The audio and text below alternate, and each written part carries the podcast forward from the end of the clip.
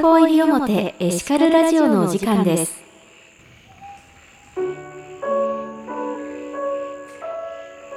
6月の新月の夜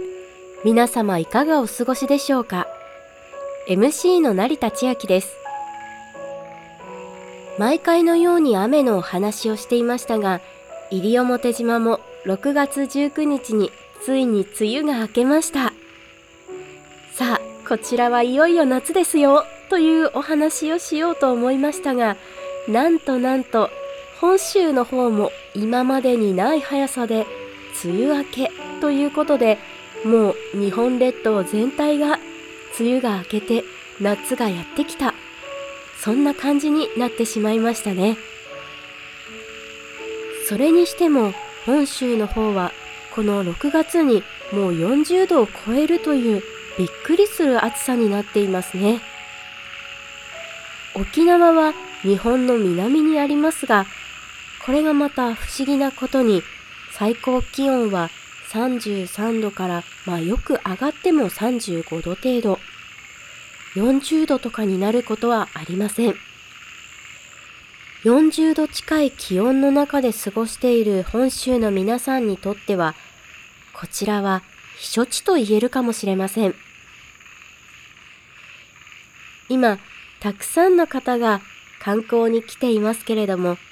ますます暑くなるこれからの季節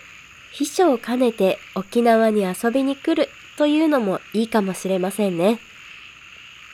沖縄が避暑地というのはあまりイメージがつかないかもしれませんが実際に来てみるときっと過ごしやすく感じると思います。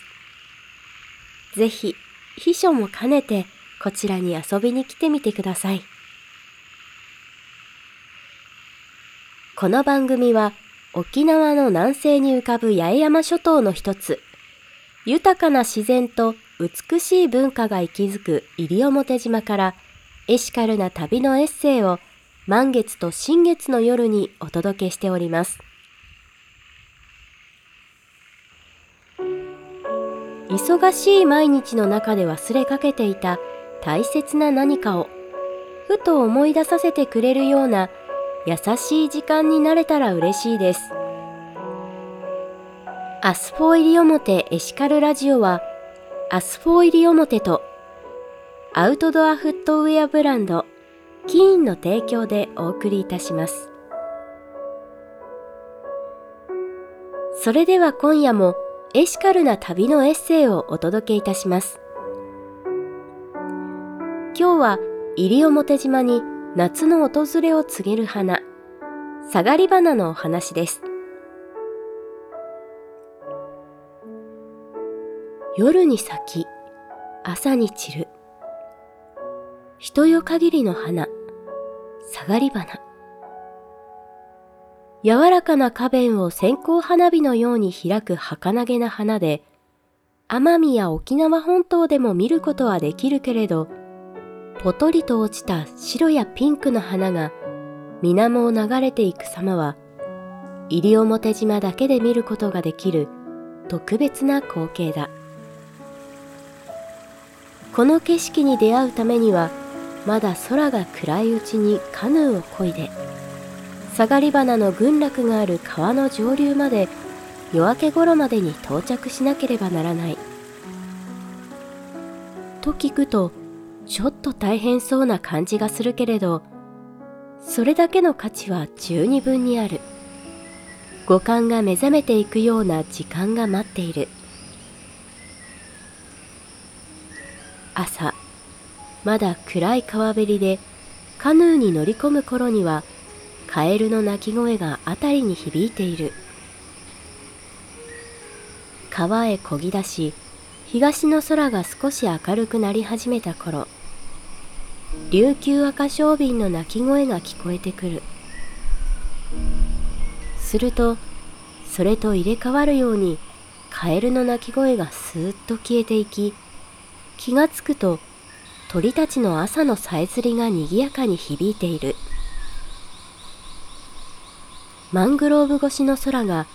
オレンジからピンクに染まっていくのを眺めながら奥へと進み